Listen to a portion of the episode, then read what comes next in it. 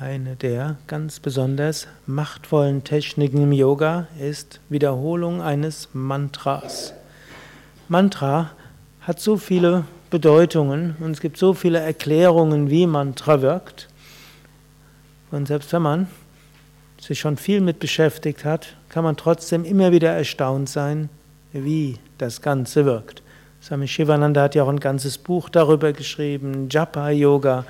Und das ist letztlich eine Zusammenfassung von verschiedenen uralten Mantra-Shastras, Schriften über ein Mantra. Man kann ein Mantra einfach wiederholen, um den Klang wirken zu lassen. Man kann einfach das Mantra wiederholen, konzentriert, bewusst den Klang wirken lassen. Man kann sogar das Mantra halbbewusst wiederholen, also so ein bisschen nebenbei. Und plötzlich hat man auch irgendwo eine Fröhlichkeit. Ich kann mich mal erinnern, es gab so eine Teilnehmerin, die hat sich irgendwann Ende von einem Seminar so irgendwo beschwert und hat gesagt, es war alles toll, nur diese Mantrasingerei, die sei ja so primitiv. Es war so eine, die in einem klassischen Musikorchester war. Diese simplen Melodien und die simplen Rhythmen.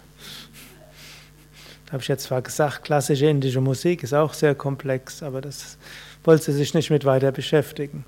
Und irgendwie ein paar Wochen später kam sie wieder und hatte gesagt, ja, sie müssen mir mal was erzählen. Als sie von dem Seminar nach Hause gegangen ist, dann hat sie gemerkt, wie sie dann vor sich hin gesummt hat. Jaya Ganesha, Jaya Ganesha. Oh. Und irgendwie so konnte das gar nicht mehr abstellen. Und das Interessante war dann, und immer wenn sie das gesungen hat, ging es ja irgendwie gut. Da war irgendwie so eine Fröhlichkeit und eine Herzensöffnung. Und das wird sie gar nicht von sich gekannt. Das, das fand sie sehr bemerkenswert. Also, Mantras können selbst dann wirken, wenn man eine Abneigung gegen sie hat. Das habe ich auch immer wieder erlebt. Natürlich, den meisten geht es ja eher so, dass nicht eine Abneigung ist, sondern man merkt irgendwo, da ist etwas. Gut, wir können die Mantras auch bewusst wiederholen und besonders stark spüren. Wir können Mantra natürlich auch vom Bhakti-Yoga hernehmen. Das eine wäre einfach vom Klang. Und Klang wirkt. Und das zweite ist, wir können es vom Bhakti-Yoga machen, können sagen, Mantra ist ja auch eine Anrufung Gottes. Wenn wir sagen Om Namah Shivaya, Namaha Ehrerbietung an. Shivaya, Shiva. Und Shiva heißt eigentlich die Güte, die Liebe. Das der Glücksverheißende. Also wir, wir richten uns an Gott, der Liebe ist und Güte ist. Daran können wir uns wenden mit großer Hingabe. Und jeder andere Name, den wir dort haben, jedes andere Mantra, hat eigentlich auch immer so eine tiefe Bedeutung noch nicht mal hauptsächlich der Name irgendeines Aspektes Gottes, sondern es hat auch eine Bedeutung und es hat einen Klang und es hat eine Macht dort. Und das können wir manchmal auch bewusst machen, wenn irgendwo der Geist irgendwo nicht so gut geht und über alles Mögliche denkt und überlegt und was kann noch alles helfen.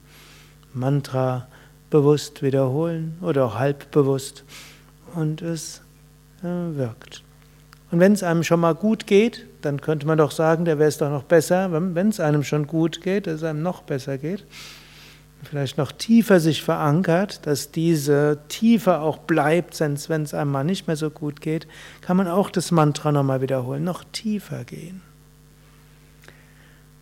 Auch wenn man manchmal meditiert, kann man auch manchmal mit größerer Intensität wiederholen, mit größerer Sehnsucht, wenn man irgendwo merkt, Geist wandert. Oder wenn man durch verschiedene Yoga-Praktiken vielleicht schöne Gemütszustände bekommt, die vielleicht so schön sind, dass einem fast Angst davor wird. Der Mensch ist ja ein paradoxes Wesen. Und dann kann man vertrauensvollen Mantra wiederholen und sich bewusst machen, das Mantra gibt einem Schutz, es gibt einem Halt, es gibt einem auch irgendwo eine Festigkeit auf einem guten Weg. So möchte ich euch ermutigen, Mantra zu wiederholen Und auch zwischendurch, vielleicht auch bevor er einschlaft, nochmal bewusst ein Mantra wiederholen. Also jetzt schlaft er nicht ein, aber hm, wir werden jetzt ein Mantra wiederholen, Om Triambakam und dann das Arati. Und dann auch, nachdem euer Vortrag oder was auch immer zu Ende ist, könnt ihr auch nochmal probieren, die letzten Gedanken, bevor er einschlaft, Mantra sein zu lassen. Dann werdet ihr feststellen, Schlaf verläuft nochmal anders, Träume verlaufen vielleicht anders, Aufwachen morgens verläuft auch nochmal anders. Der letzte Gedanke vorm Einschlafen hat auch eine besondere Bedeutung. Harium Tatsat.